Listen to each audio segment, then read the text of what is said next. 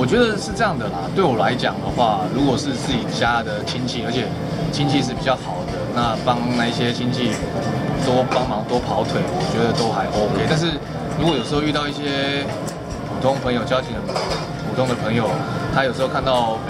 说哎，好像要回台湾，有一些人就会想说哦，请请请我帮忙。但是如果像我对我来讲的话，我觉得帮忙是有限度的。如果刚好是行李比较空，一点点东西都可以，呃，这没有问题。但是上次以前有发生过说，我、哦、要回台湾要帮人家带东西，原本讲好是说大概可能半箱的东西，结果突然就多了，靠要变一箱的东西，对不对？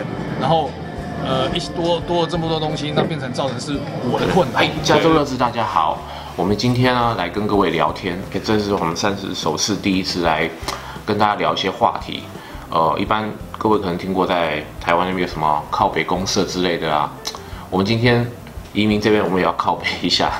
哎，昊天，是你常常来这边美国，又回到台湾去，是不是有时候有一些人给你一些很匪夷所思的要求，叫你帮他们带一些东西回去呢？哦，这是一定会有的，就是常常碰到这个状况，就是说。哎，每次朋友就是不管熟的或不熟的，然后听说哎你可能要出国，然后回到台湾，他都会他们都会找到当地他们想要的东西，想尽办法，然后呢跟你讲说哦这个地方在哪边买，然后呢麻烦你要带回去送给他们，或是他们会给你一个合理的一个车马费种种的，对哦。所以说，他们需要这些产品的原因，是因为在美国买比较便宜，还是在美国买比较稀有？原因是什么？诶，其实我觉我觉得主要原因是呃价格的关系。嗯、那大家也知道，就是说美国很多东西其实真的很便宜。嗯，对啊。嗯、那尤其包包啦、衣服啦、名牌啦，那大家都会都会都都会想要在美国这边，就是呃买一些他们在台湾觉得很贵的东西，然后回到台湾。OK，是啊，各位，你知不知道，你们占到便宜，其实你们不是占店家便宜，是在占我们的便宜。你要知道，在这边买东西，我不敢说东岸，但是在西岸这边买东西，不是说我们今天走到巷口就可以去买到的。通常你们要的那种所谓的包包、首饰这些流行商品，或者一些高价单单价的东西，我们都要开到 Outlet 去买。你知道 Outlet 在哪里吗？就是那种人烟稀少的地方。OK，我讲在白话一点，那叫做沙漠。你知道我们要开到沙漠那边去，你知道开多久吗？我去跟回来最喜欢三个小时。我现在我也直接分享我一个故事好了。当然这事情事情已经有点久远了，我相信那位朋友应该不记得了。你呢叫我去帮你买一个 Coach 的包，你知道我足足开了一个半小时去那边，开完之后两地时差，我开到那边。我把照片寄给你，跟我说颜色不喜欢，你叫我再去帮你换一趟。你知道我再去一趟又是一个半小时去，又一个半小时回来吗？所以我后来我去了，但我去我是去退货，我不帮你买了。呃，我觉得比较烦的就是说，你已经跟他说别好了，然后他再过两天三番两次还要一直来跟你讲这样，然后就是说，哎，呃，哎呦，那个又没什么东西啊。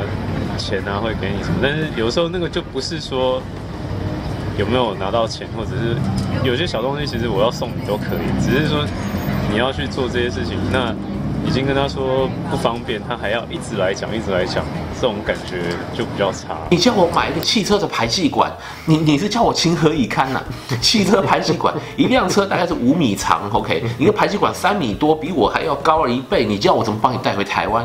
你叫我想办法，OK，这事情已经过了，但是我真的借这个机会，我真的呼吁大家，请你真的不要把这边事情、这边地方还有去购物这件事情想的那么简单，好吗？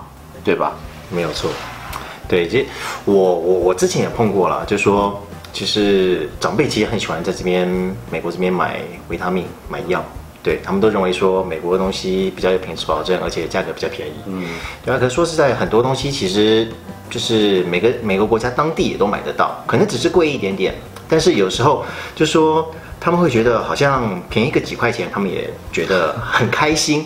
但是说实在，就是说有时候欠朋友一个人情呐、啊，这个不是钱来衡量的。对对对对对。所以对于这些。很向往美国商品的这些朋友，你要不要给他们一些建议？他们还是想要啊，我们不能说今天靠北一下说，那就不找我们，他还是找别人呢？怎么去弄到这些货？其实我、呃、我觉得大家都有这种这种帮人家带东西的经验，其实也就衍生这这也大概有个几十年也有，就是说呃有很多的代购网站，代购网站对代购网站，那他们是专门这样子去呃买大家所需要的东西，然后呢酌取一些呃合理的费用，然后呢帮你寄回到你当地。可是呢，就说当然有些东西是可以寄的，有些东西是不能寄的。这个东西是你买家你自己要去去搞清楚的事情。喜欢我们的节目吗？你可以在脸书、YouTube、微博和优酷找到我们哦。